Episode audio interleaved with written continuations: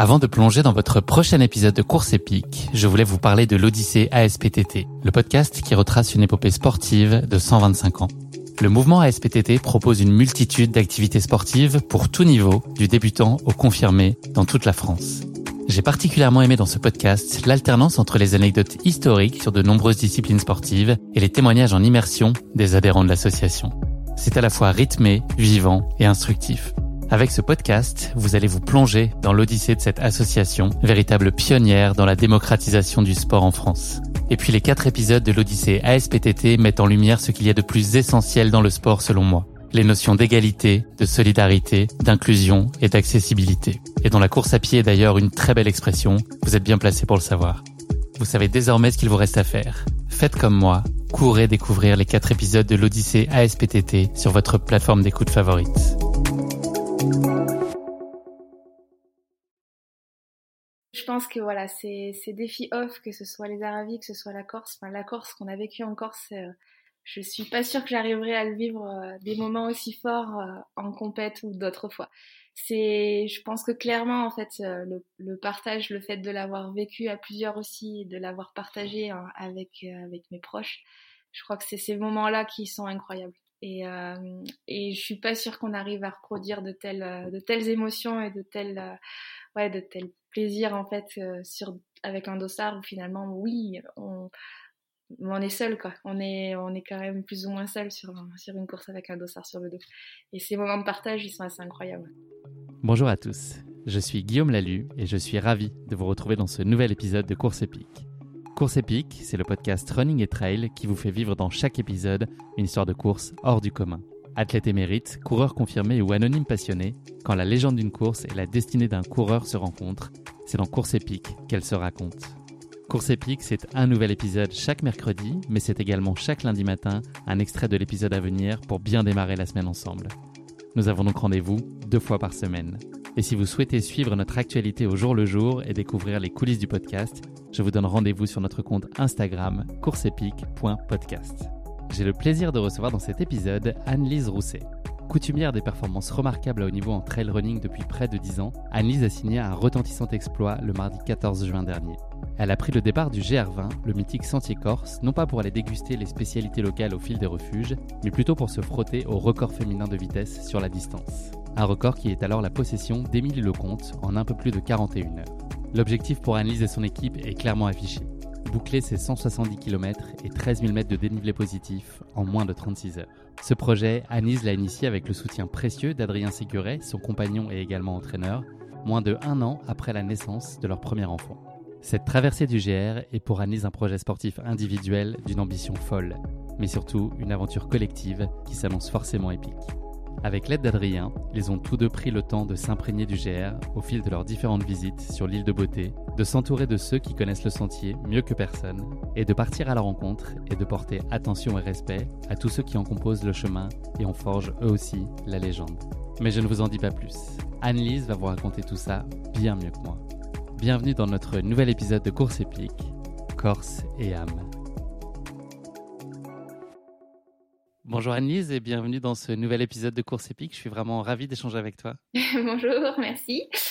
Annelise, on enregistre cet épisode le 12 juillet. C'est quatre semaines tout juste après que tu aies euh, établi le nouveau record féminin sur le GR20. Tu avais annoncé à l'époque que tu ne toucherais pas à tes baskets pendant les trois semaines qui suivraient ce record. Est-ce que tu as réussi à tenir parole ou euh, est-ce que tu n'as pas pu résister à l'appel des sentiers? Non, non, j'ai tenu trois semaines, trois sans, semaines sans, sans rien difficulté, faire. ouais. Euh, ben au début ça fait du bien, donc non non il y a vraiment besoin. Après il me tardait de reprendre un peu, mais malgré tout il y avait quand même une grosse fatigue, donc ça ça fait du bien. J'étais contente de reprendre, mais ça a fait du bien de bien couper. Les petites balades en nature ont repris elles aussi, j'ai vu. Tu avais fait aussi une, Ouais. une belle promenade ce week-end euh, avec la famille. Exactement. Annelise, traditionnelle question euh, d'ouverture de ce podcast. Avant de rentrer vraiment plus en détail dans ton parcours sportif, est-ce que tu pourrais te présenter en quelques mots euh, Où est-ce que tu vis, ton âge? Enfin, voilà, Ce que tu veux bien nous dire de toi qui ne serait pas encore directement lié à, la course à pied qu'on va développer un peu plus tard? Du coup, bah, j'ai presque 34 ans. Euh, je vis à Torrent, à côté d'Annecy, donc en Haute-Savoie.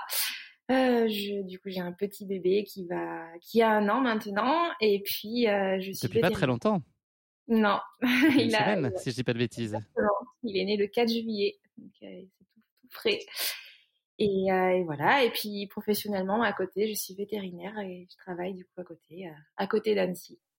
J'avais lu à l'époque que c'était un, emploi qui t'occupait à 80%. C'est toujours le cas? T'es au, au 4-5e sur ce job-là ou est-ce que ça a un peu évolué depuis l'arrivée de Faustin? Ouais, même euh, je suis un poil plus qu'à 80 en fait. C'est bon, c'est voilà, c'est un 80 en veto, ça correspond à un bon temps plein dans la... pour deux. Une cinquantaine d'heures, c'est ça? Oh oui, oui, bien, ouais, ouais, ouais. Donc, euh, ouais, non, c'est, on va dire que c'est, un, trois quarts temps, mais mais ça correspond bien.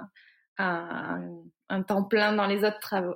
Et puis en plus là, normalement, je vais m'associer fin d'année, donc euh, donc voilà, ça changera pas beaucoup dans mon dans mon planning, mais Histoire de s'en remettre un petit peu sur les épaules, parce que là on a plus de 5 cinquièmes là si on met le, veto, maman, la course à pied, euh, la pratique assidue, ça fait ça fait des semaines euh, bien remplies, j'imagine. On s'en pas. donc, tu es aussi jongleuse avec ton agenda, tu arrives à jongler avec tout ça. jongleuse élite.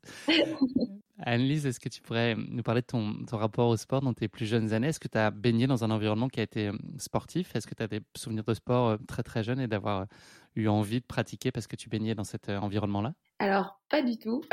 non, mes parents, non, mes parents sont pas très sportifs du tout. Après, voilà, j'ai toujours été à l'extérieur à crapahuter. Mon père m'a toujours emmené avec lui dans en forêt, aller euh, faire tout ce qui est cueillette. Ça, je le suivais partout. Donc, un environnement très nature, ça oui, mais sportif non, et loin de là. Et c'est vrai que j'ai pas cette culture-là de de toute petite.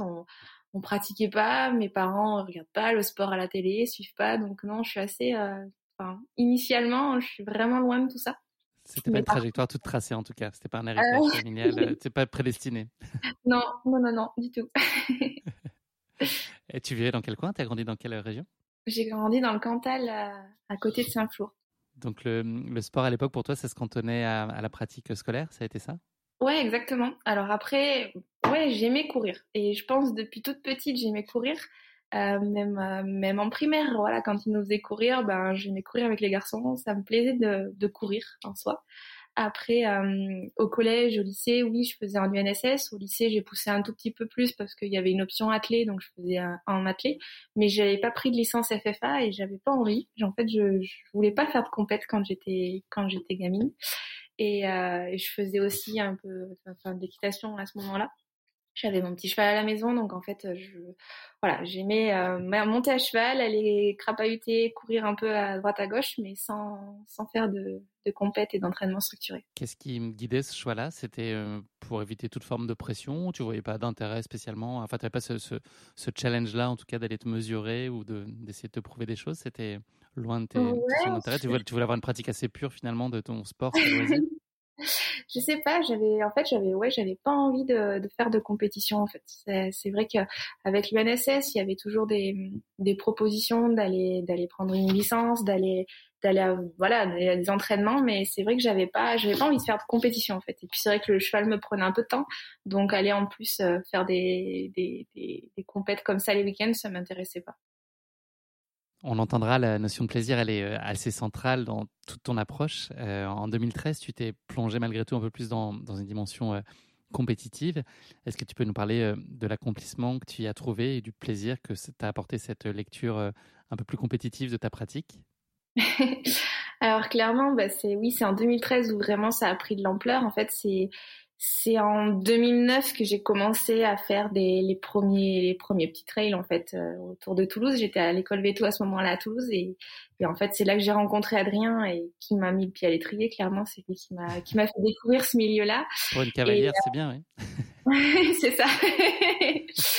et, euh, et du coup, c'est vrai que tout de suite j'ai pris beaucoup de plaisir dans le dans l'effort que ça procure. C'est sûr que l'effort me plaît courir et puis aller au-delà de, voilà de nos capacités, en tout cas d'essayer de donner le maximum de ce qu'on de peut faire, c'est quelque chose qui me plaît. Courir en nature, essayer voilà de, de, courir dans des endroits assez assez incroyables et puis découvrir vraiment plein d'endroits différents. Donc ça, ça m'a séduit. Et c'est vrai que c'est pour ces raisons-là que vraiment j'adore le trail et que j'ai voilà que cette passion a, vite pris naissance à ce moment-là, ouais. Et, euh, mes premiers trails, voilà, c'était en 2009-2010, et puis progressivement, c'est devenu un peu plus sérieux en 2013, ouais. Est-ce que tu as su très vite que ton cœur te porterait vers des efforts et des formats assez longs ou est-ce que ça a été une, lente évolution et une, une, progression avec des distances qui sont allongées pardon, par la force des choses?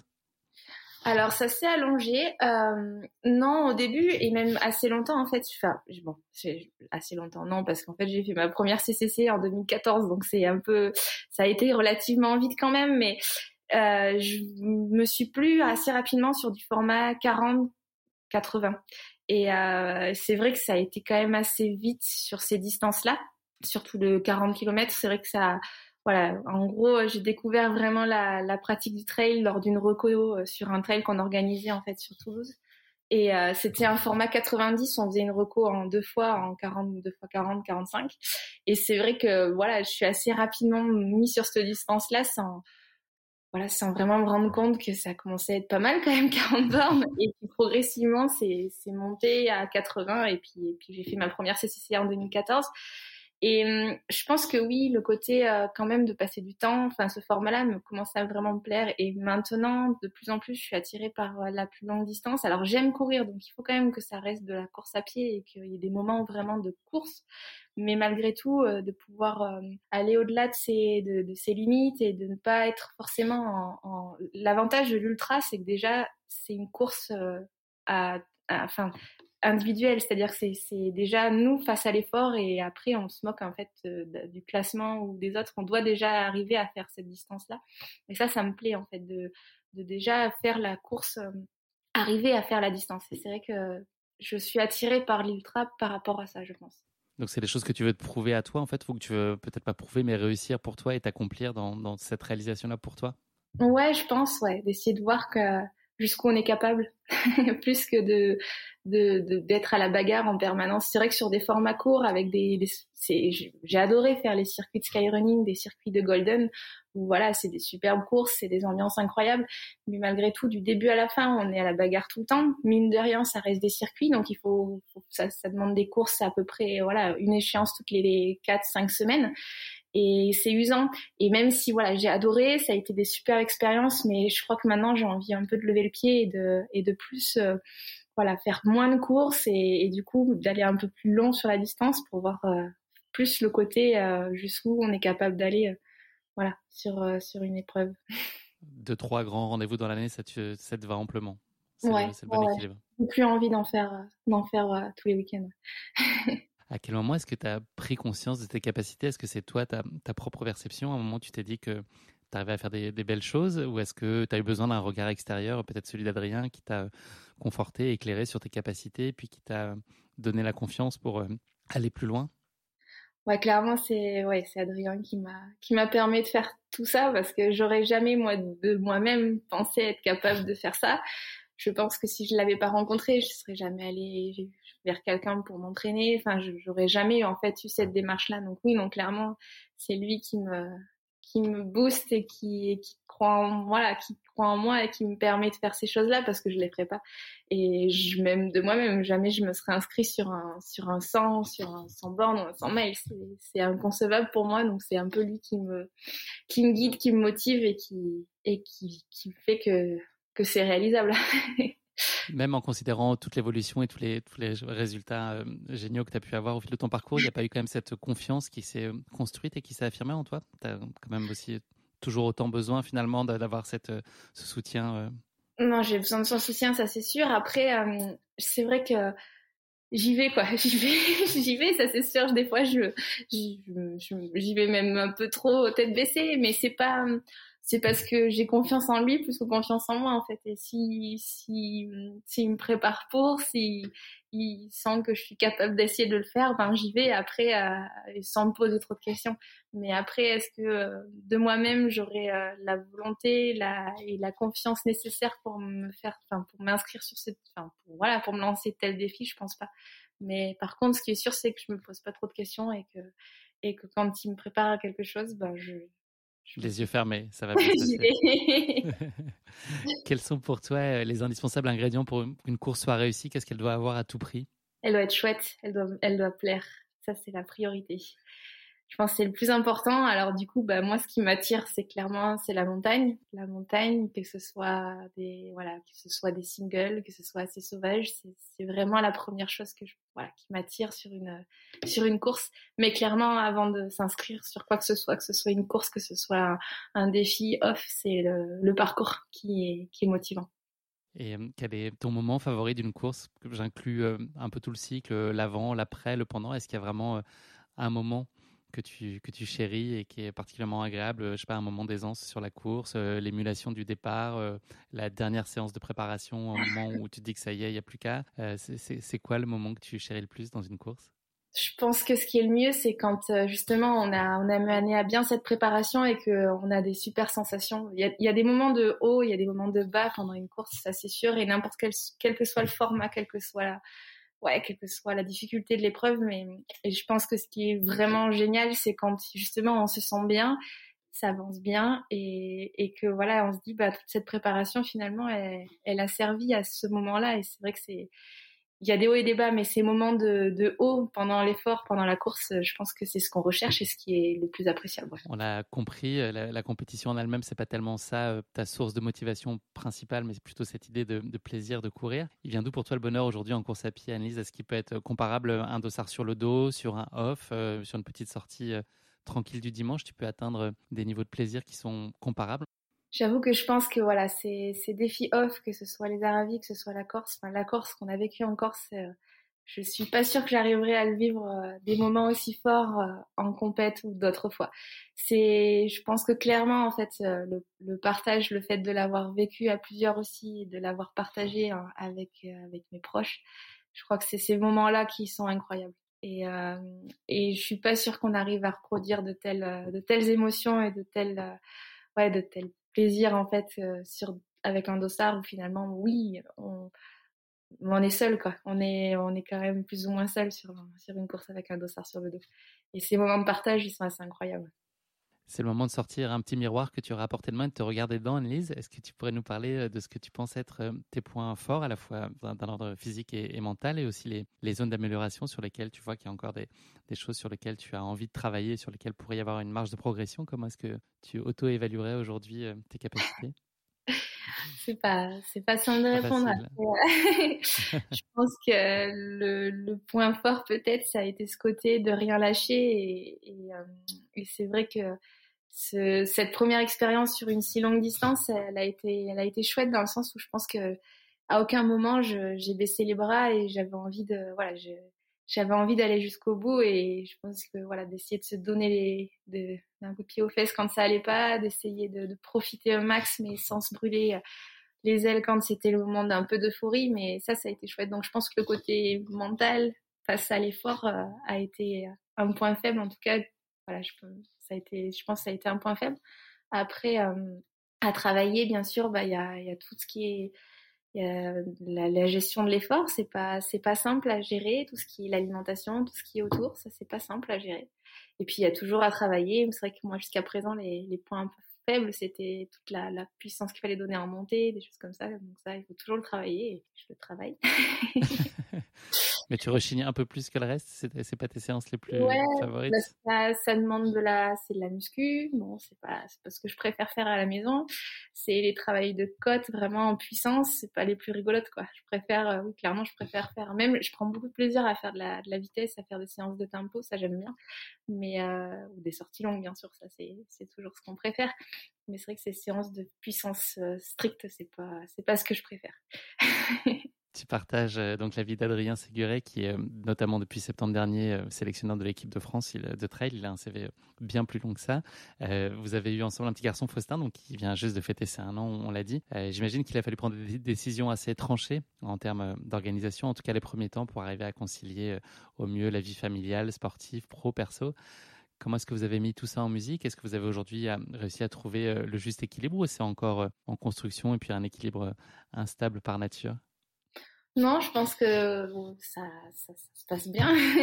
Après, euh, c'est vrai que la naissance de Faustin, ça n'a pas forcément. Enfin, je trouve pas que ça a été vraiment un obstacle à, tout ça parce que bon bah, Adri m'aide beaucoup aussi. On voilà, on, arrive à s'organiser. Alors c'est toute une organisation, ça c'est clair que on s'ennuie pas, tout est la moindre heure est, est, optimisée. Euh, concrètement, c'est vrai que quand euh, je travaille, ben, pour essayer de profiter au max de, de, de Faustin et d'Adrien le soir, ben, je m'entraîne entre midi et deux, je rentre pas à la maison et j'essaye d'optimiser entre midi et deux, comme ça. Oui, les journées sont longues, mais au moins, ben, voilà, je, je, je grignote pas sur le temps où je suis avec eux. Après, ben, bien sûr, c'est c'est le petit fait encore pas mal de siestes, donc euh, c'est pendant les siestes, euh, on se relaie à tour de rôle. Adri euh, prend un petit moment pour lui quand c'est voilà le matin ou l'après-midi pendant la sieste du petit. Et puis bon après voilà, on a la chance aussi d'avoir une nounou qui est cool et qui nous, nous aide pas mal. Et puis c'est vrai que c'est essayer de jongler comme ça je préfère, euh, enfin, il y en a qui, qui essayent de plutôt euh, s'entraîner avec le petit, à faire de la poussette, tout ça. Je suis pas forcément dans cette optique-là parce que je pense que c'est pas forcément lui, euh, c'est pas génial pour lui et de notre côté, l'entraînement n'est pas optimisé non plus pour nous. Donc voilà, on se relaie, on essaie. bien.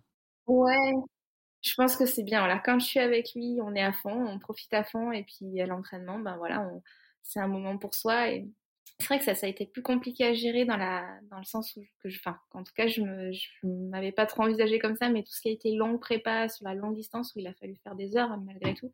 C'est vrai qu'à vivre, c'est compliqué de se dire bon bah là, je vais, m'entraîner au détriment d'être avec le petit. Et c'est vrai que psychologiquement, c'est, un peu le frein à cette préparation sur la longue distance parce que parce que voilà, on culpabilise un peu de laisser le petit longtemps, voilà, un petit peu égoïstement à se dire là, je dois m'entraîner. Donc ça, ça a été un petit peu dur à gérer. C'est ce qui est peut-être le plus compliqué. Mais, mais bon, rien dit quand tu rentrais Il te disait rien Bon, non. ok, il parle pas encore, mais... c'est ça. Ah, J'espère qu'on ne tiendra pas trop rigueur. Mais c'est vrai qu'après, voilà, non, on arrive à s'organiser. C'est toute une organisation, mais le petit n'est pas, n'a pas été une charge. En tout cas, je trouve pas que ça a été une charge plus lourde dans, dans notre pratique parce qu'on a déjà, voilà, on est déjà, je pense bien, tout est planifié. Il y a cette idée euh, d'agenda qui est, euh, de ce que tu nous dis, un, non-sujet pour vous. C'est au-delà de ça, quel impact ça a eu l'arrivée de Faustin dans, dans, votre vie par rapport à toi, ta pratique du trail? Est-ce que ça t'a apporté beaucoup de sérénité, de recul, euh, une autre forme de responsabilité? Qu'est-ce que ça a changé aussi dans ton approche finalement de ta pratique. J'imagine que ça a été aussi un, changement en, profondeur, forcément, quand, la famille s'agrandit et qu'on a un petit garçon qui, rejoint le foyer, ça, a des impacts qui vont euh, bien au-delà de juste euh, la gestion du temps. Comment est-ce que ça bénéficie finalement à toi, la façon dont tu, dont tu vis aujourd'hui euh, la course à pied? Ben, ouais, il y a quand même une petite remise en question. Alors, on en a besoin des moments de que je n'aime ça et clairement tout arrêter pour le petit c'était pas concevable et c'est vrai que voilà, j'espère en profiter encore de quelques années pour essayer de vraiment de, voilà, de, de profiter encore de, de, quelques belles échéances qui, qui restent à faire.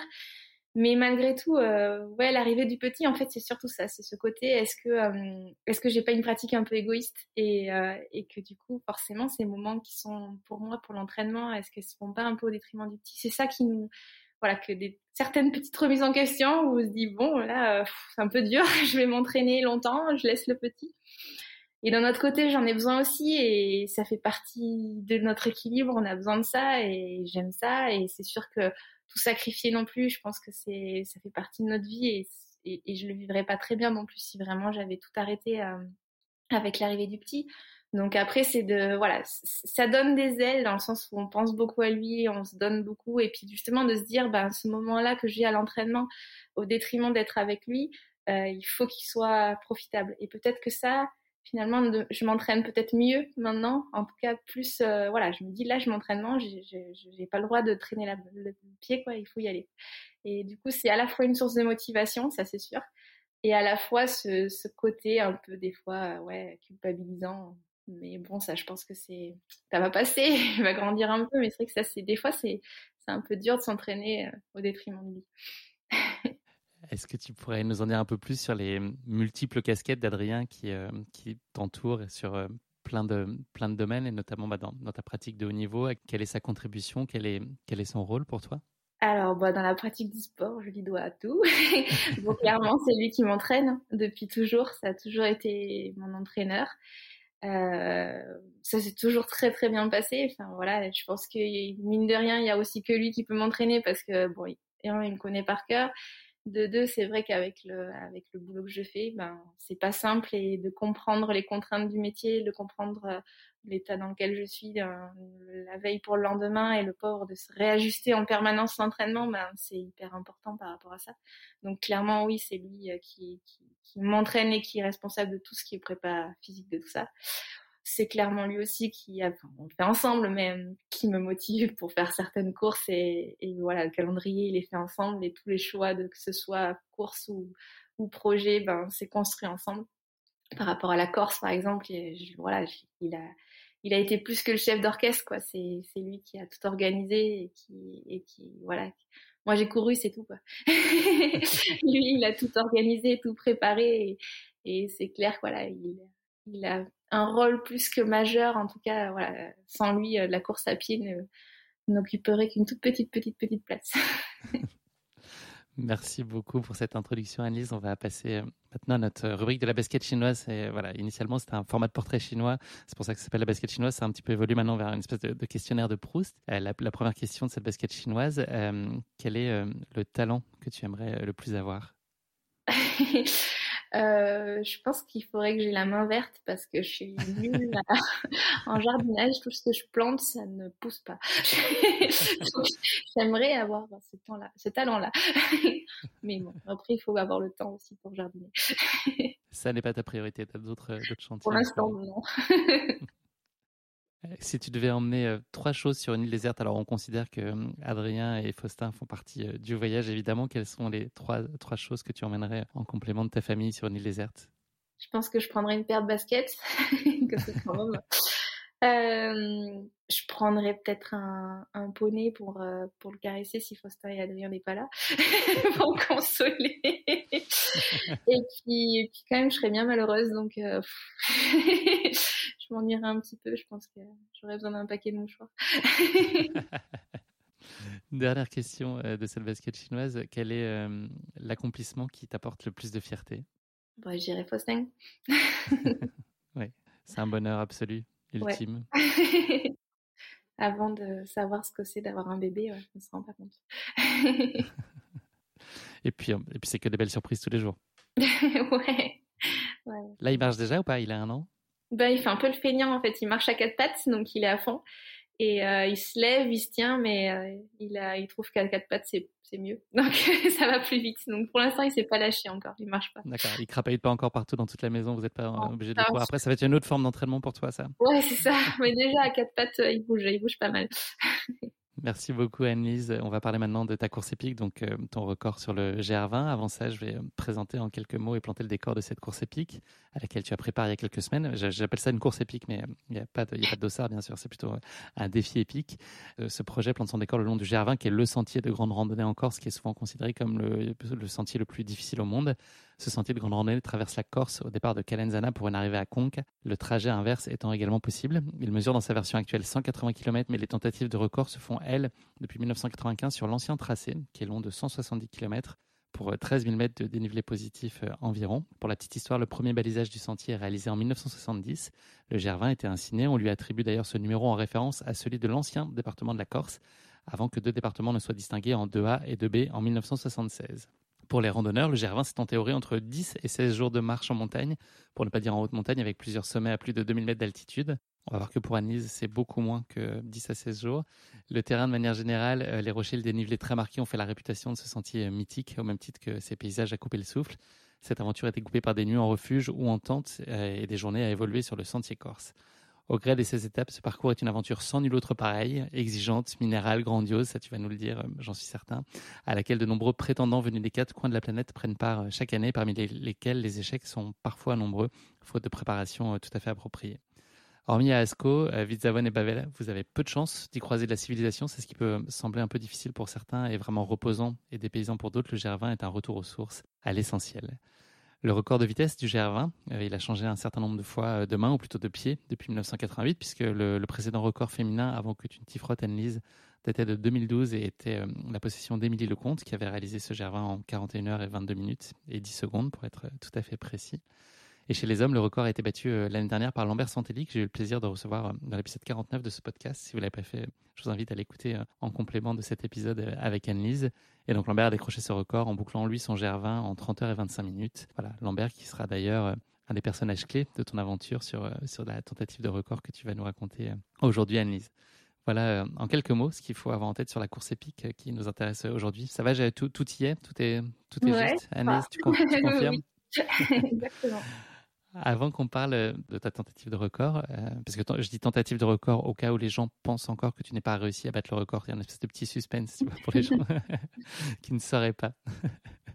Euh, on, va désormais se pencher sur la, rubrique qui s'appelle la question qui pique de, course épique. C'est une question très gentiment piège que je pose à, mes invités, donc c'est très bienveillant.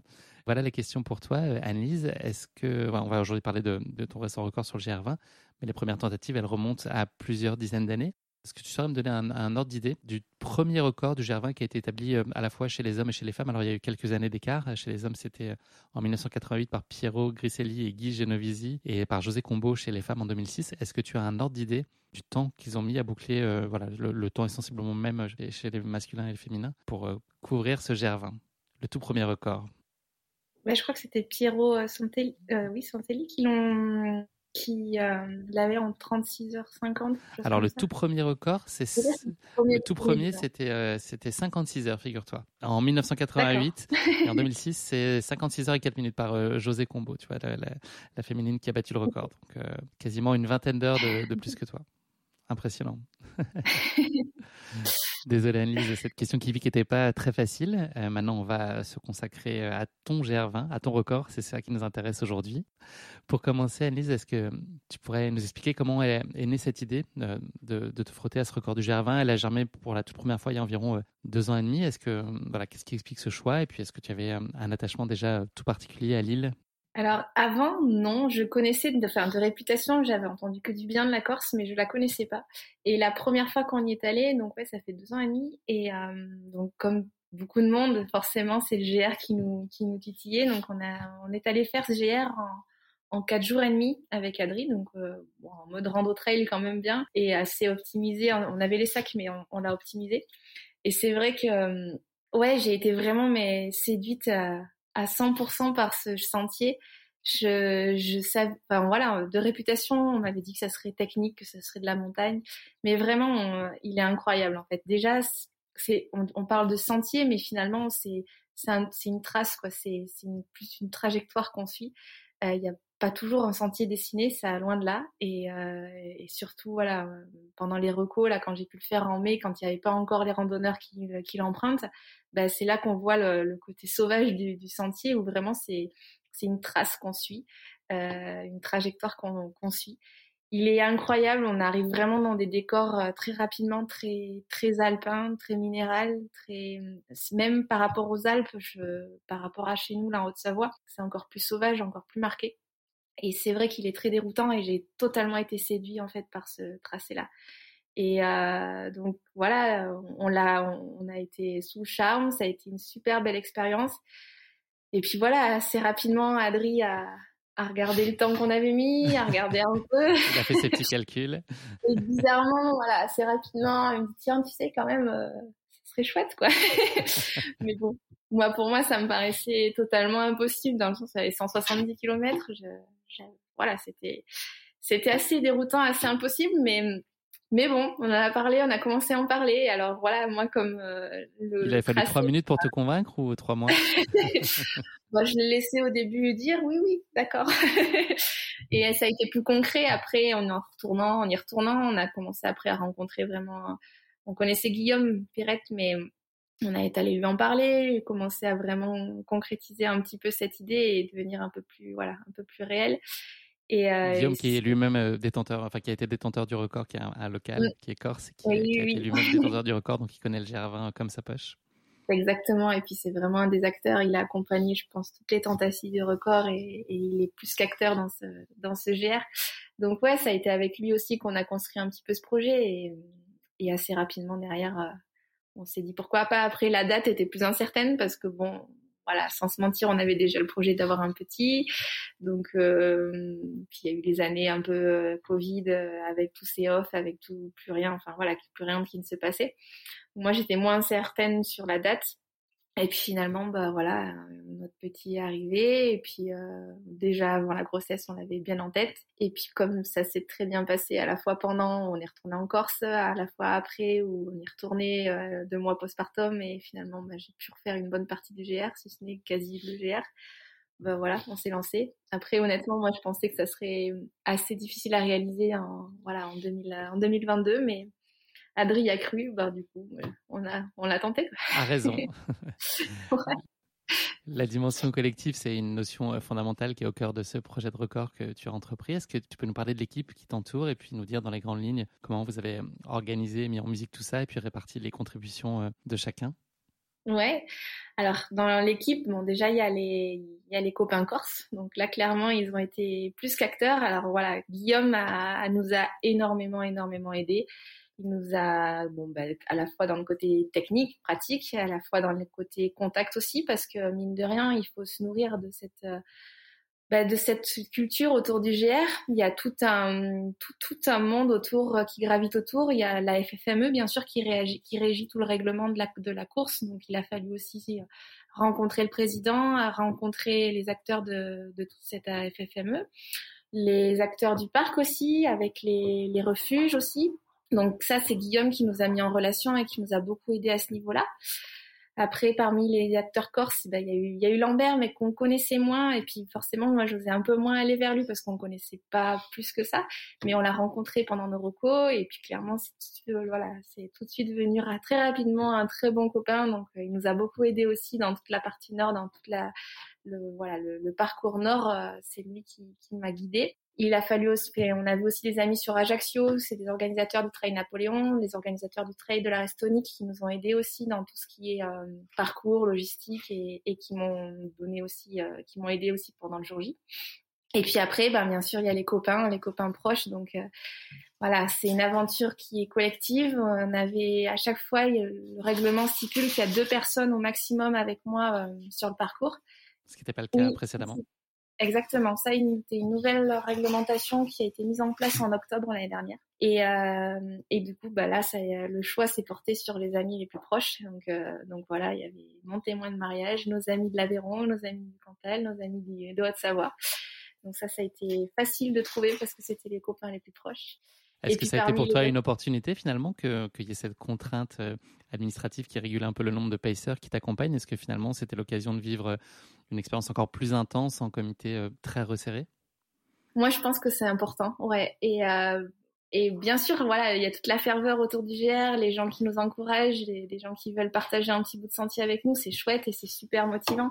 Mais d'être dans cette bulle-là, d'être vraiment à chaque fois avec euh, avec deux copains qui te, qui nous connaissent par cœur et qui qui vivent l'aventure ensemble, ouais, c'est, je pense que c'est c'est chouette, c'est un privilège et c'est d'être dans son petit cocon, c'est génial. Ouais. Non, non, c'est top. Et après, parmi les autres copains, bah, j'avais mes deux amis euh, veto qui, qui étaient en charge des ravitaux, qui étaient à fond. Donc... Raveto, c'est une nouvelle fonction, Raveto. C'est ça, exactement. donc c'est vrai que Marie-Astrid et Elsa, elles ont été géniales. Et il y avait ma petite sœur qui, qui m'a aidée euh, pour garder Faustin. Donc elle est venue à l'exprès pour, euh, pour s'occuper du petit et elle a été top aussi parce que voilà, fallait s'en occuper, c'est pas simple, et puis elle a pu l'amener à certains points, et ça c'était génial. c'est pas un temps de, travail continu, mais est-ce que tu pourrais nous donner un ordre d'idée du temps que ça prend malgré tout à mettre en œuvre un tel projet? Est-ce que c'est, euh, est-ce que ça fait finalement euh, depuis deux ans et demi et que ça c'était au début une construction un peu plus lente et puis que vous avez accéléré Est-ce que c'est ou c'est trois mois, six mois, un an de préparation? Comment est-ce que tu mesurerais en termes de temps? vraiment beaucoup de prépa. Je pense qu'Adri a passé des heures et des heures à la fois. Donc voilà, bien sûr, ben, il a le fait d'être allé sur, place, d'être allé en Corse, les temps de recours, les temps d'échange avec les locaux, toute la construction du projet, le, repérage, même si ça, effectivement, le tracé, il est bien délimité. C'est le tracé du GR. Après, il y a aussi beaucoup de parties d'anciens GR, mais malgré tout, il a fallu reconnaître tout ça. Il a fallu le tracer. Donc, euh, pareil, Adri a passé beaucoup de temps sur les cartes. Euh, à essayer de, de, de voilà de, de, garder le moindre petit trace qui n'a pas été, qu'on n'avait pas encore reconnu. Donc ça, ça a été énormément de temps, énormément d'heures. Ouais, franchement, je pense que moi, j'ai passé beaucoup de temps sur les sentiers, mais Adri a passé énormément de temps aussi à côté, à tout organiser. Et puis ça va jusqu'à jusqu'au voilà entre guillemets jusqu'aux petits détails euh, les ravitaux les, repas euh, faire les courses pour les copains faire les courses des ravitaux. Tout ça ça a été beaucoup beaucoup beaucoup de temps. Donc en termes de volume horaire je sais pas. Si on prend en compte euh, toutes les recos et les temps aussi sur le sentier ça en fait des heures. Ça fait beaucoup beaucoup d'heures de travail Est-ce que tu peux nous parler des grandes lignes de ta prépa? Tu nous as dit que tu avais passé du temps et que tu avais bien repérer les lieux, mais qu'est-ce que tu as, qu'est-ce qui a été différent sur ce GR20 dans sa préparation pour toi d'un point de vue euh, athlétique? Qu'est-ce que tu as prévu de faire différemment? Alors bon, déjà moi le premier écueil qu'il a fallu surmonter, c'est a eu le retour de grossesse aussi. Donc euh, il y a eu à la fois la préparation spécifique du GR et à la fois la préparation bah, d'une remise, une réathlétisation. Alors c'est vrai que j'ai eu beaucoup de chance de, de, de, continuer beaucoup de sport et beaucoup de beaucoup d'activités jusqu'au jusqu'au terme, jusqu'à l'accouchement. Donc ça, ça a été simple, chouette pour moi. Mais malgré tout, il a fallu quand même reprendre derrière. Donc ça a été déjà de la réathlétisation. En termes spécifiques, tu as recommencé? J'ai eu, en fait, j'ai été accompagnée par une kiné euh, qui m'a permis déjà de me guider pendant la grossesse et puis, allez, j'ai repris vraiment la course à pied en y allant très progressivement euh, un mois après. Ça a été assez rapide. Après, euh, c'était très progressif. Au début, c'était des alternances de course et de marche. Ça a été toujours un complément de la rééducation périnéale.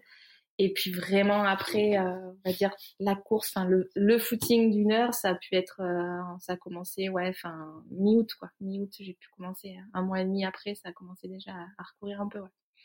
Mais j'ai fait beaucoup. Alors en spécifique Corse, bon bien sûr il y a le temps sur les sentiers, donc il a fallu y aller. On y est allé en septembre, on y est allé après, euh, on a fait un dernier très gros bloc en mai, euh, donc trois semaines avant la Corse, où là je l'ai refait encore euh, deux fois en intégralité. Et puis comme c'est un sentier très technique et qui demande des longues montées, des longues descentes, beaucoup de voilà, il a fallu faire beaucoup de muscu, beaucoup de renfort. Donc ça, ça a été beaucoup de travail aussi en salle, en musculation stricte quoi. Donc c'est pas la partie la plus rigolote, mais ça a été un petit peu la le point en plus à travailler pendant un spécifique GR. Beaucoup de renfort, beaucoup de travail de côte, beaucoup de travail de, puissance en côte, de, de longues côtes justement à travailler pour absorber ce dénivelé et être capable de, tenir. Quoi. Est-ce que la On a entendu Faustin, je pense derrière, tout va bien? Ouais, il a mais C'était sous contrôle Ouais, on va voir. C'est juste un petit la, prépa, est-ce que c'est une phase que tu aimes euh, pour ce qu'elle est en soi ou est-ce que c'est euh, avant tout un, moyen pour arriver euh, à un grand rendez-vous en étant prête?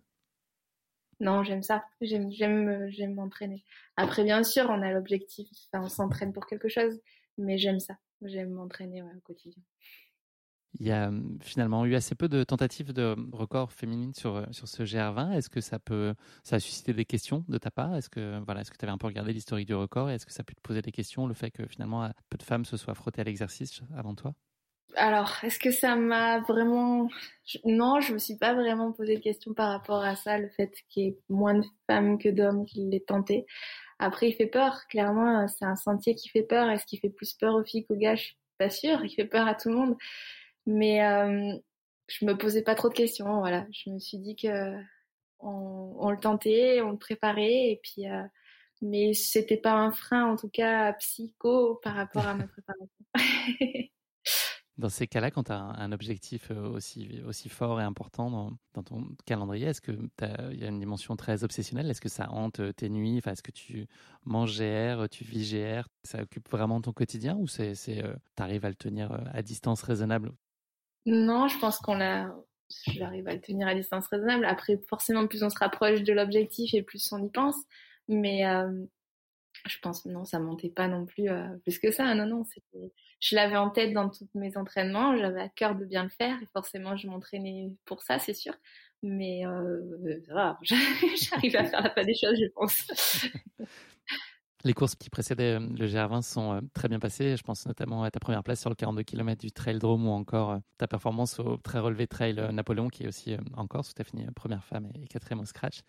quels indices, quelle confiance ça a pu te, te donner pour la suite et pour le GR20 Est-ce que ta conviction, elle est, elle est grande que ça va bien se passer ou c'est de toute façon totalement impossible et incertain de, de savoir comment ça peut tourner? Non, c'était incertain parce que, alors clairement, c'était, alors le trail drum, c'était pour essayer de se remettre en selle parce que bizarrement, bah, après une grossesse, on, perd un peu ses repères, on ne sait pas où on en est. Et, euh, et c'est vrai que c'est surtout ça où on a plein de doutes parce que physiquement, ben, le corps a changé, les, les repères, en fait, on n'a plus de repères. C'est assez bizarre, mais on sait plus trop où on en est. Et puis concrètement, comme je pouvais pas faire euh, de vitesse pure, euh, c'est difficile d'avoir des repères en trail finalement. Donc euh, les repères qu'on puisse avoir, c'est un temps sur 10, un temps sur 400, euh, un temps sur 1000. Et ça, je pouvais pas trop trop le faire encore parce que j'avais avec voilà avec la rééducation périnéale, je pouvais pas aller à bloc encore sur une piste. Donc finalement, j'étais un peu en manque de repères. Et c'était plus pour me, me redonner confiance et, et voir ce que ça donnait sur un sur un format 40 qu'on s'était inscrit là-dessus. Donc le trail run, ça ça m'a fait du bien aussi en me disant bon, j'étais pas complètement complètement foutu, donc ça c'était chouette. Et puis trail Napoléon, c'était plus là pour le coup parce que voilà, il y avait les organisateurs qui nous ont beaucoup aidés. Il y avait donc euh, certains pays, deux pacers du coup euh, qui étaient euh, qui sont partis du club, qui, qui étaient avec moi pendant la nuit. Donc c'était plus pour les remercier et puis pour pour essayer voilà de de participer un petit peu à, à leur événement qu'on est allé le faire, plus que pour en termes de confiance ou de d'ossard strict. C'était vraiment plus par rapport à ça. Ils n'avaient pas vraiment de valeur de préparation stricte pour le GIR. C'était un côté psy, un côté euh, remerciement. tu avais euh, jamais couru plus de 100 km jusqu'ici et pas couru 100 euh, km en compétition depuis 2018. Qu'est-ce qu'on met en œuvre mentalement pour se dire qu'on peut réussir sur cette distance qui est significativement plus longue et sur un terrain qui est aussi délicat que le GR Comment est-ce qu'on aborde les choses?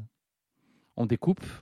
Ouais, clairement. C'est impossible de se dire je vais je pars, enfin, pars de Calanzan sans se dire j'arrive à Conca. Non, je me disais, bon voilà, première partie, ben voilà, je suis avec Lambert et Flo, on va jusqu'à Asco. Et puis après, deuxième partie, ben, on est avec Lambert, avec, euh, avec Guillaume et, et Augustin. Allez, on va jusqu'à Verdé, en Vergio. Et tout ça, en fait, c'était étape par étape. Et puis euh, dans ma tête, je me disais voilà tiens j'en ai fait j'en ai j'avais sept étapes. Bon ben, j'en ai fait deux sur sept, j'en ai fait trois sur sept. Et puis c'était vraiment une réflexion comme ça.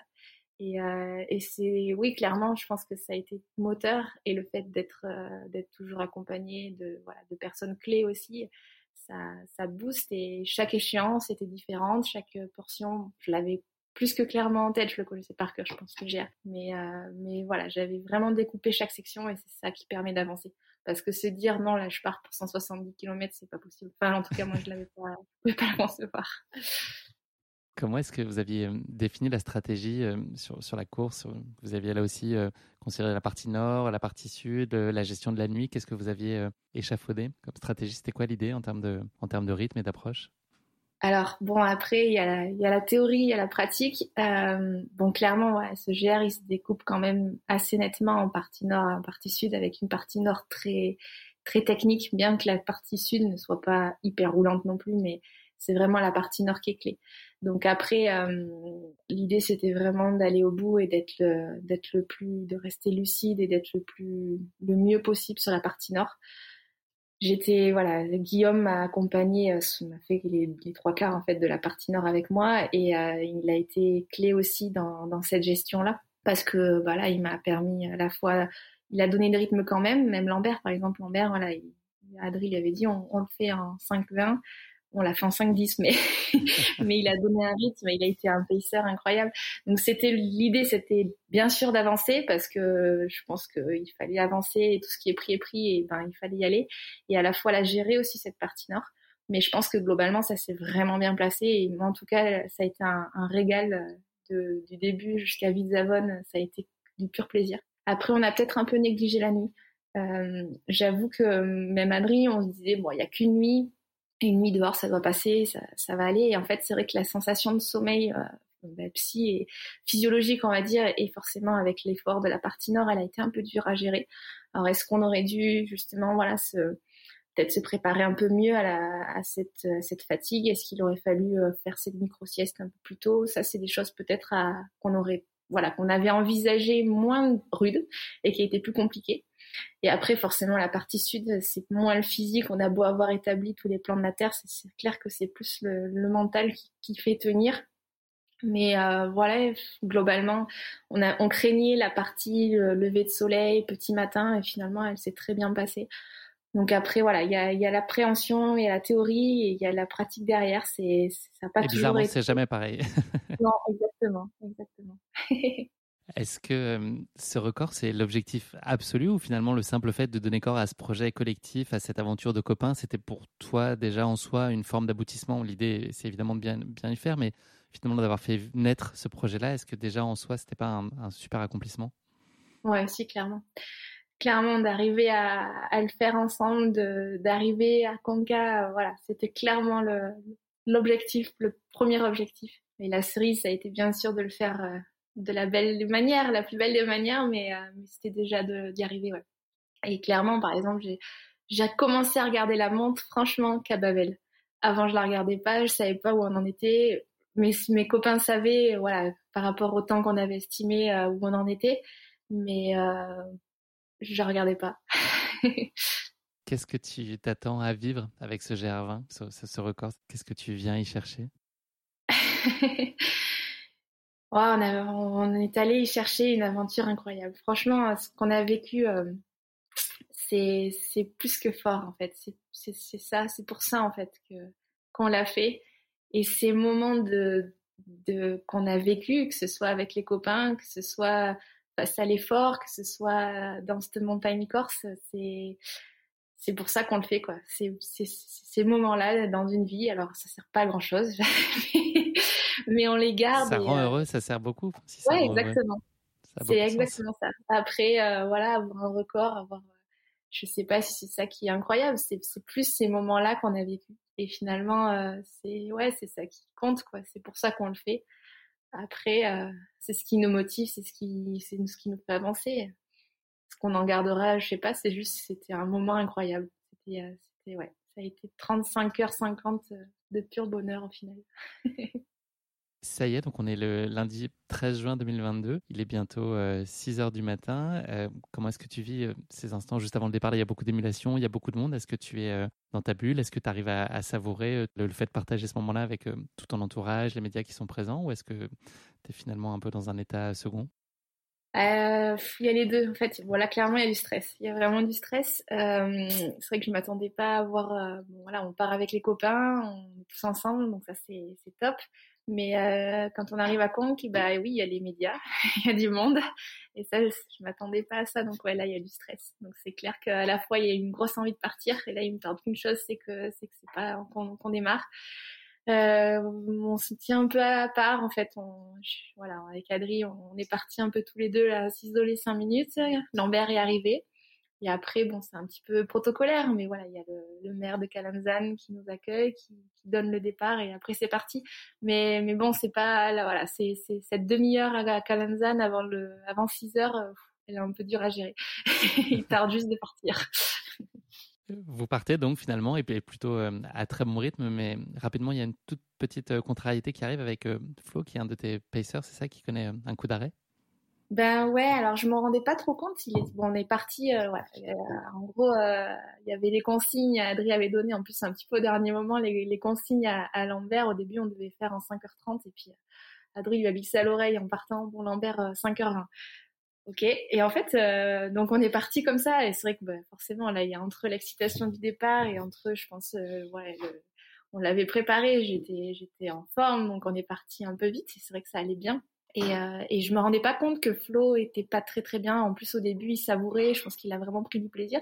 Et Flo c'est un, un très grand coureur en plus, mais euh, il se rendait, je pense qu'il se rendait pas forcément compte de la Corse, euh, de la technicité. Et il a été peut-être un peu surpris par tous ces cailloux.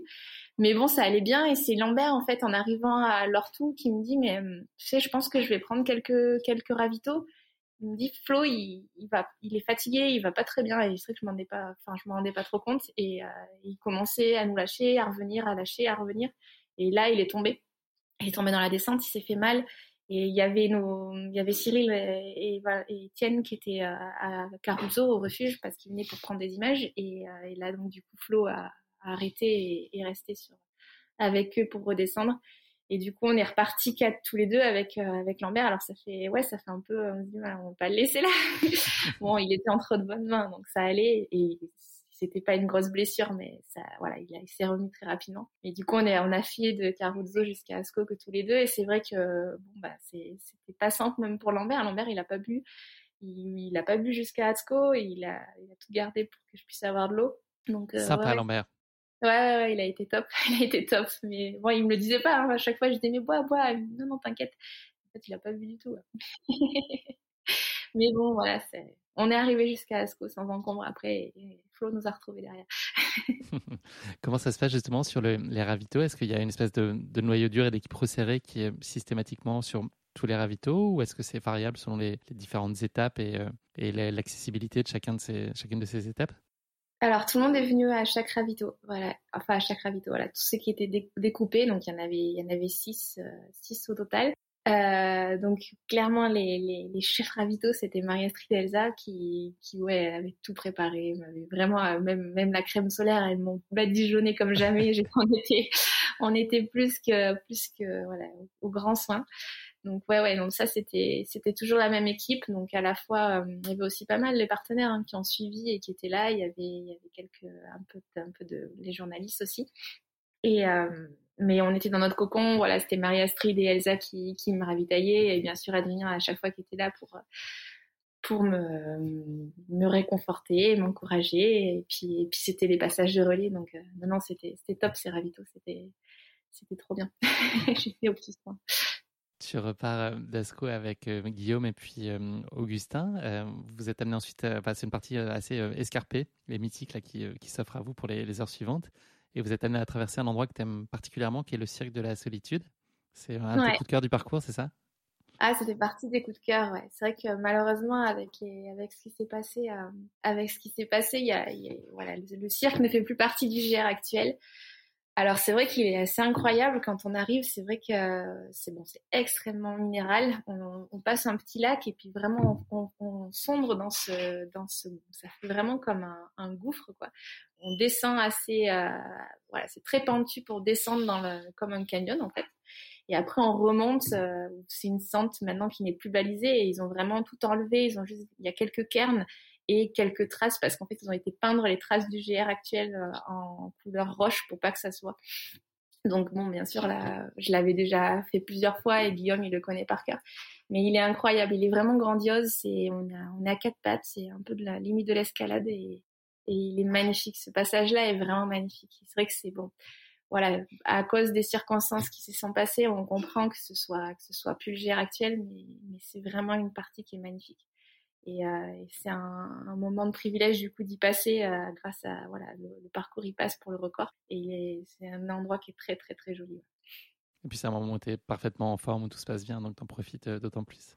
Ouais, bah là on n'est pas, voilà, on n'a pas, on est aux 30 bornes à peu près, donc ça va bien. Vous avez ensuite euh, une montée assez costaud jusqu'à Chotulu, c'est ça, je crois, ouais. où il y a le, le, soleil qui tape euh, très fort. Ça a été quand même une des particularités de ce, ce, ce record, la, la, la, chaleur qui a été très marquée. Est-ce que toi tu en souffres à ce moment-là ou tu passe plutôt euh, relativement ça allait, après, euh, ça allait. Alors c'est vrai qu'il faut profiter de chaque moment où on traverse des rivières pour se, pour se mouiller. C'était toujours de se rappeler de ça. Il fallait vraiment toujours s'hydrater à bloc. Euh, ouais, c'est c'est pas simple à gérer parce que vraiment il a fait très très chaud. Donc les après mes voilà mes mes copains m'ont m'ont mouillé tout le temps, m'ont donné beaucoup d'eau. Ils avaient aussi à consigne. Alors ça, ça, les pauvres, ils étaient harcelés et obstinés par ça parce que euh, j'ai du mal, enfin j'avais que de l'eau dans les dans les, les flasques, j'ai du mal même avec la chaleur à, entre le goût, entre euh, j'avais du mal à vraiment prendre autre chose que de l'eau. Et pour essayer de contribuer à, toutes ces pertes en fait de sel, d'électrolytes, ben j'avais pris des, des électrolytes et du sel sous forme de, de petites gélules. Et en fait c'est bête, mais juste de prendre des gélules, ça me, je, je, je supportais pas trop cette idée-là. Donc mes à chaque fois, il me harcelait à toutes les heures. Euh, Allez, il faut prendre tes gélules de sel, il faut prendre, tu sais. Donc tout ça, ça a été bon, bien sûr, très important parce que c'est vrai que la perte, elle est tellement conséquente avec euh, avec cette chaleur du coup, bah pour combler les pertes d'électrolytes de sel, ben je prenais ces, petites gélules et puis euh, et puis c'était vraiment la consigne de s'hydrater en permanence, de garder la casquette sur la tête et d'essayer de s'hydrater. Parce que cette montée-là particulièrement, même jusqu'à Vergio, on est vraiment en plein soleil tout le temps. La roche, elle, rejette pas mal la chaleur aussi, donc euh, il a fallu le gérer, ouais. Ça s'est plutôt bien passé. même si forcément hein, ça puise, c'est un paramètre qui fait que ça puise quand même encore plus. Mais bon, je pense que ça, finalement, la chaleur, ça a été pas trop mal quand même à gérer. Tu arrives ensuite au fer à cheval où tu retrouves Seb et puis Guillaume qui prolonge d'une étape à nouveau. Et tu vas aborder un peu plus tard le, un de tes passages préférés, là encore, après Manganou, un moment de la journée en plus qui sublime encore plus les lieux. Est-ce que tu peux nous parler de ce passage-là et, ton passage préféré en Crète? ouais, je crois que c'est vraiment mon passage préféré du GR. Alors c'est vrai qu'il y a les lacs de Nino aussi juste avant qui sont magnifiques avec toutes ces tourbières, là, ce qu'ils appellent les podines. C'est magnifique avec des chevaux partout, c'est très très beau. Mais vraiment la pépite, je trouve que c'est après Manganou, on arrive au-dessus de la vallée de la Restonique. Donc c'est vraiment des crêtes. Alors on a les, lacs du Capitelou qui sont qu'on voit, c'est très très montagneux, c'est très euh, c'est très minéral. Là il n'y a pas il y a pas un arbre. Et c'est vraiment magnifique. Et en plus, forcément, on y est arrivé ouais, sur les coups de entre 18h et 20 et 20h. Quoi. Et ça a été vraiment, vraiment un instant magique. En plus, il y a les, voilà, les, organisateurs de la Restonique qui nous ont fait un petit ravito. Alors, ils nous l'avaient demandé, ils m'avaient dit un peu en avant, mais franchement, comme on était un peu en avance, euh, Guillaume il me dit ah ils y seront pas, ils y seront pas. et finalement ils y étaient et ça a été chouette aussi euh, au-dessus des lacs là ils nous avaient fait un petit ravito donc ça c'est des moments de partage c'était incroyable. À la au refuge de Petra Piana aussi on est arrivé sur les heures euh, juste avant ou juste après le repas là de, de tous les, les randonneurs donc ils étaient tous là nous ouais, ils ont fait un accueil incroyable donc entre la beauté de ce paysage qui est magnifique et les la heures chaleur des gens autour de toi qui t'entourent.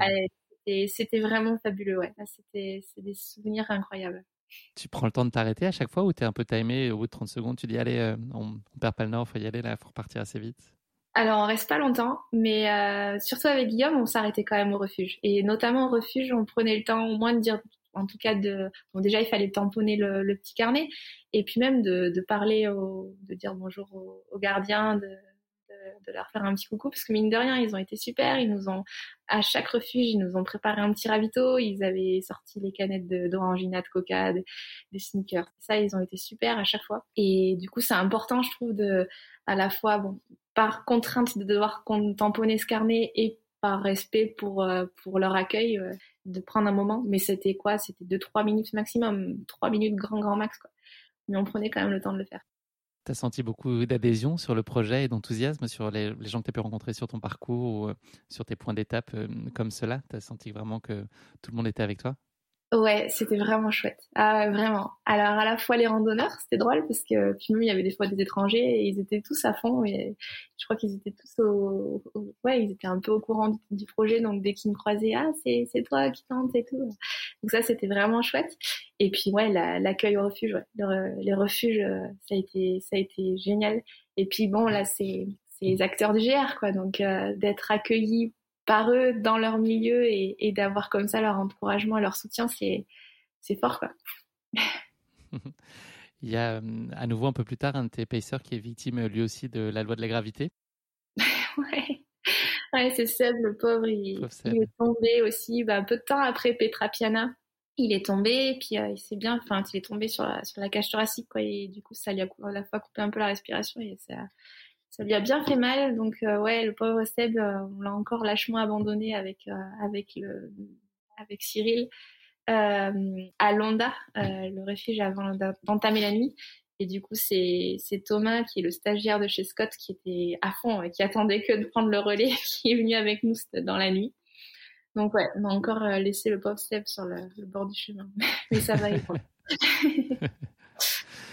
Vous arrivez un peu plus tard à Vizavon, qui est un gros point d'étape, un, gros marqueur du parcours. Euh, le bilan de cette première journée, il a été euh, très positif, puisque là, sur la partie nord, là, la nuit commence euh, à arriver. Tu, tu marques une, une, bonne coupure. Là, c'est le moment de faire quand même un, petit break un peu plus marqué avant de repartir, bah, notamment dans la nuit. Ouais. Ouais, là, donc, on arrive à Vizavon. Donc, le plan, c'était de s'arrêter pas plus de 20 minutes. C'est ce qu'on a fait.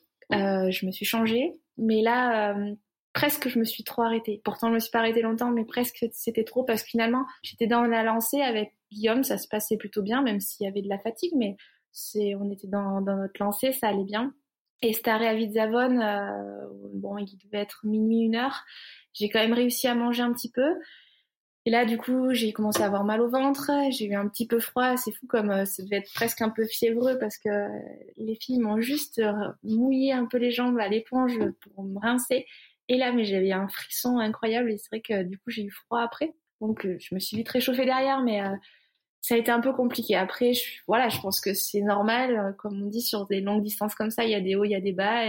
Il est arrivé là, c'était sûr. Après, peut-être à, refaire, ça serait de, voilà, de, peut-être s'arrêter un poil moins, d'essayer de profiter de, de, se lancer, du moins d'être sur cet élan, de, de ne pas trop s'arrêter. Parce que mine de rien, ouais, ça a été compliqué après. Ou alors de peut-être d'avoir de devoir faire une micro sieste plus tôt, je sais pas. Mais euh, ça a été compliqué la nuit. Après, a été un petit peu compliqué. Ouais. La nuit qui était un passage que tu appréhendais pas particulièrement d'ailleurs. Pour toi, c'est une bah autre forme de, de, une autre façon de vivre la course qui te plaît aussi, euh, qui est complémentaire de l'expérience diurne. C'est ça.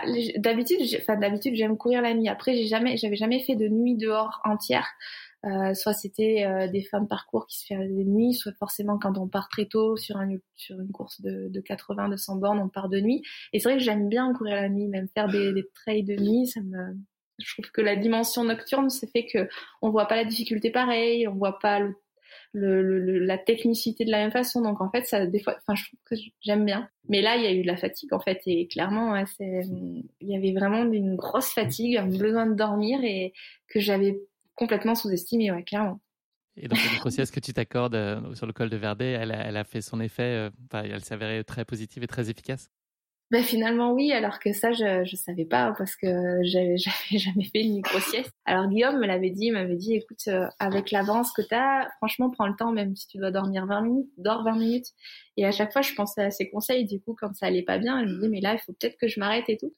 Et c'est vrai que les, copains de Corse qui étaient avec moi avant, ils savaient pas trop. Ils me disent mais non, on, va avancer, t'inquiète pas, on n'avance pas vite, mais c'est pas grave, on avance quand même. Donc ils ont pas trop osé me laisser dormir. Et c'est après du coup voilà au passage à Verdé que j'ai fait cette micro sieste et que c'est vrai que j'aurais pas pensé parce que c'est la première fois que je faisais ça, mais ça m'a vraiment fait du bien. Le lever du jour, c'est un passage qu'avec Adrien, vous redoutiez un petit peu. Euh, finalement, il s'est plutôt bien passé. Ça a été une bonne surprise. Ouais, complètement. C'est vrai que ça, voilà, on a pris le soleil à, à Prati.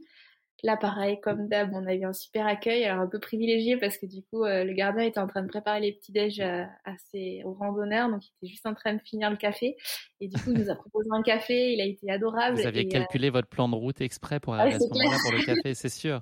Mais du coup, ça a fait trop du bien. Ah ouais, ouais, ça a fait trop du bien, là, ce café à Prati. Et c'est vrai qu'après, ben, on a tout un passage de crête, c'est magnifique. Il y a de Prati à Haute-Choule où on enchaîne plein de, de, petits, de petits, on est toujours en crête et on enchaîne les montées, les descentes, les montées, les descentes, assez technique. Et là, c'était un moment vraiment, vraiment sympa qu'on redoutait au départ. Ouais, parce qu'il y a, y a ce passage levé petit matin qui est difficile. Et finalement, non, ça, ça s'est bien passé. Et là, je me suis refait un peu la cerise à ce moment-là avec, euh, avec Steph et Benoît et c'était, pareil, c'était un bon moment, ouais, vraiment bon moment. Vous continuez votre route et vous passez ensuite le, col de Bavella, qui est un passage aussi sublime euh, qu'il est délicat. Tu passes euh, à travers ce, moment un petit peu, un petit peu moins simple. Est-ce que à ce moment-là, tu as la conviction que euh, vous pouvez aller au bout? Est-ce que c'est prématuré encore de, de, se dire que, que c'est fait? Alors, on se dit que voilà, il reste 17 bornes. ça y arrive, on y arrive, on va y arriver. Mais à la fois, faut, on est voilà, il y a toujours le piège de tomber, il y a toujours ces cailloux partout, même si c'est beaucoup moins technique à la fin, c'est plutôt en profil descendant, mais il reste quand même trois petits, trois petits talus. Donc euh, là, clairement, euh, à la fois, il me tarde d'arriver. D'ailleurs, je suis pas restée très longtemps à Babel. Euh, voilà, les... je me suis dit, allez, on y va. Donc à la, fois, on à la fois, on, a une lueur d'espoir que ça arrive et puis il faut pas se laisser malgré tout submerger par l'émotion et se dire il faut rester concentré. Et il peut encore arriver plein de choses. Donc euh, ouais, c'est à la fois un double sentiment de, de presque on y est au bout, mais il faut rien lâcher et, et jusqu'au bout faut rester concentré. Donc euh, on retient, on retient encore euh, cette émotion. Est-ce que d'un point de vue physique, tu as des petits signaux d'alerte? Est-ce que tu as des zones qui sont un peu plus sensibles ou plus marquées euh, Peut-être les pieds ou... Bon, j'avais des douleurs musculairement, c'était terrible. Hein, les transitions, euh, c'est affreux. On n'arrive plus à courir. J'avais une foulée catastrophique. Mais malgré tout, j'avais pas de, de douleur à un endroit plus que ça. Quoi. Je, les articulations tenaient, le tout tenait. Après, c'est plus, euh, il faut rester lucide. J'ai eu commencé à avoir des moments de pré pas hallucination, mais de trucs bizarres. Enfin, je suis restée lucide, mais les cailloux commençaient à prendre des formes bizarres. Je regardais les arbres en trois fois. Je commençais à me demander si c'était un bonhomme qui me regardait, un chat. Des trucs des fois que je voyais bizarres. Mais, euh, mais voilà, le, but là, c'est de rester concentré et de tenir, ouais, de rester euh, vigilant jusqu'à la fin, quoi.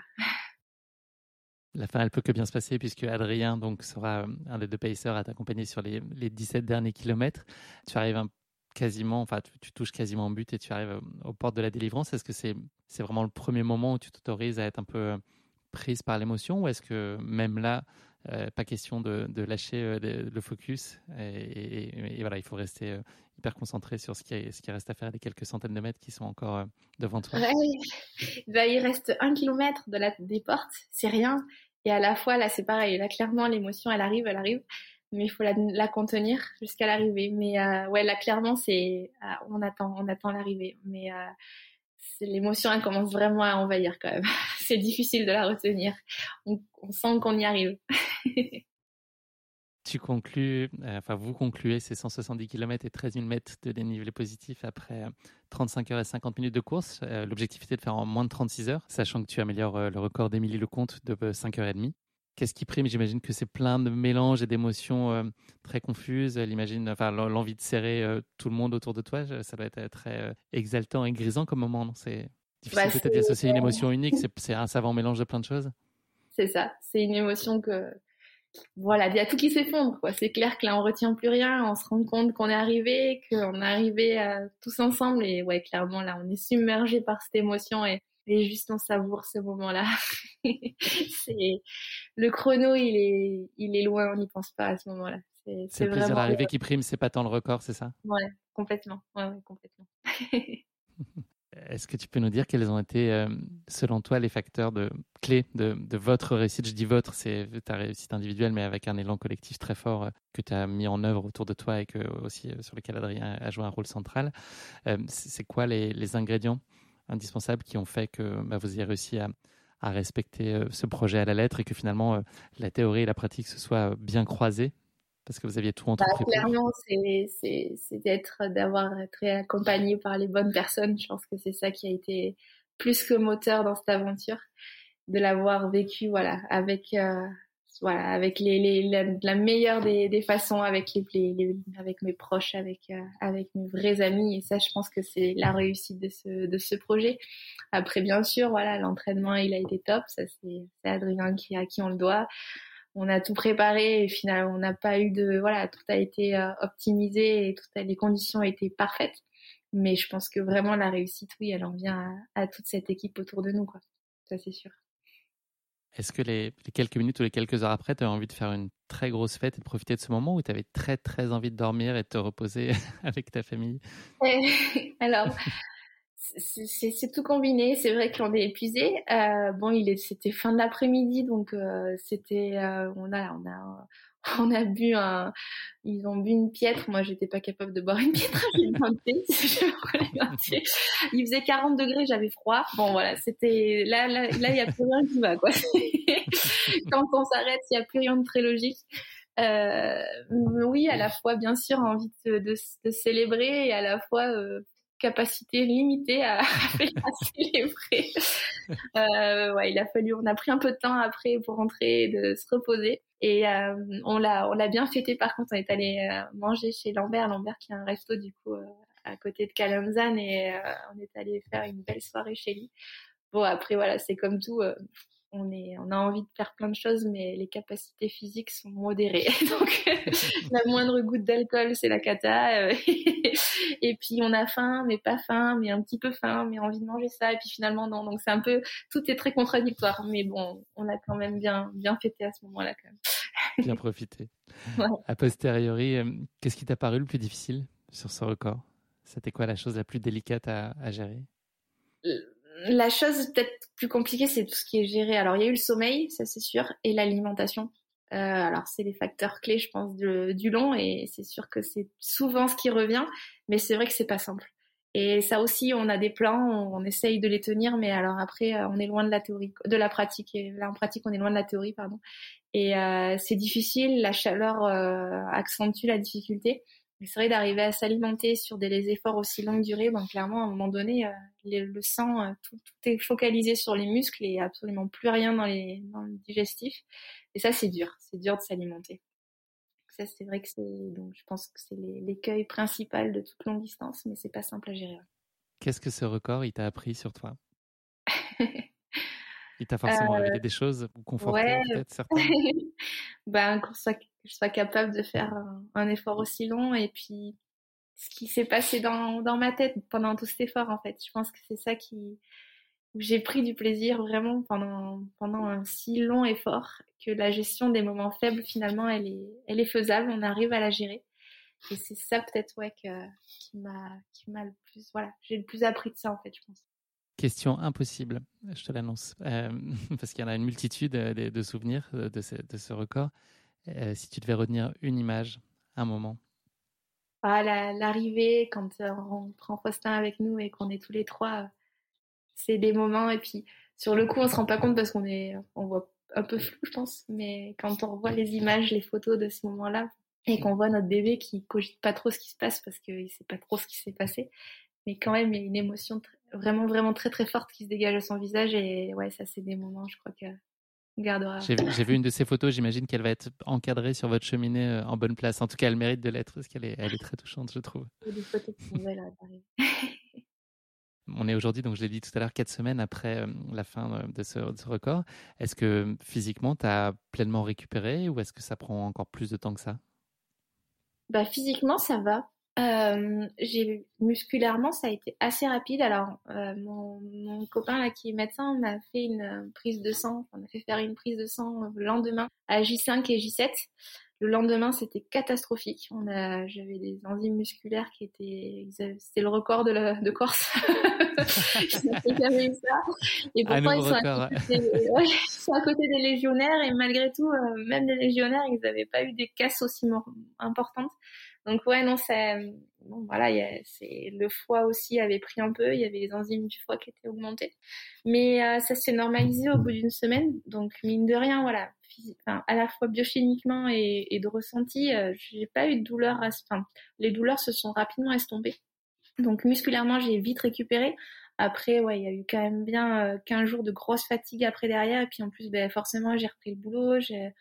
J'ai repris le boulot à bloc, j'ai eu des gardes, ça a été alors un côté ça m'a fait du bien de parce que voilà, j'étais ça m'a remis un peu les pieds sur terre, mais d'un autre côté ouais, ça a été une grosse fatigue, grosse fatigue générale, mais après euh, physiquement euh, au niveau de la de l'alimentation, de reprendre une alimentation normale, ça ça a été assez rapide ouais. Mais euh, la fatigue, voilà, ça va mieux là maintenant, j'ai repris et ça va bien, mais il a bien fallu une coupure quand même, ça a fait du bien ouais. Merci beaucoup Annelise. On va parler un tout petit peu d'avenir avant de se quitter. Est-ce que tu peux nous parler euh, de prochains rendez-vous s'il y en a déjà? Est-ce que tu as les, idées claires sur, sur la suite, sur tes prochains défis? Est-ce que c'est difficile finalement de se relancer sur un, autre défi euh, du, d'une telle ampleur ou, pas forcément d'une telle ampleur d'ailleurs? Est-ce que est-ce que c'est simple de poser euh, le jalon d'après? Alors juste après la course, je me suis dit quand même que Là, tout de suite, j'étais pas prête à reprendre, enfin, faire aussi long. Mais peu de ça, temps après. 48 heures, ça, ouais, c'est ça. mais finalement, peu de temps après, je disais à Adrien, tu sais, je suis pas dégoûtée. Et euh, alors, c'est vrai qu'il a fallu s'y prendre tôt parce que maintenant, prendre des dossards sur des courses, euh, des gros rendez-vous, il faut l'anticiper. Donc, on, on, avait pris un dossard sur la diagonale en début d'année. Clairement, au début, c'était non. je l'envisageais pas et on était tellement focalisé sur la Corse que c'était pas envisageable. Mais voilà, finalement, euh, trois semaines, semaines après, ça le devient. Euh, ouais, clairement, je, je, vais préparer. Après, on va voir ce que ça donne. Peut-être que ça sera court par rapport à l'accord, je sais pas. Mais en tout cas, on va aller, on va y aller. donc, on va préparer la diagonale euh, fin octobre. Fin octobre. Super projet. à plus long terme, est-ce que, est-ce que tu as un projet ou un défi euh, sportif qui n'est pas forcément d'ailleurs dans la course à pied, mais euh, un projet euh, familial ou autre qui te tient particulièrement à cœur, que tu as envie de mener un jour dans ta vie, peut-être un, rêve de gosse ou un rêve de maman que tu as envie d'accomplir seul ou en famille?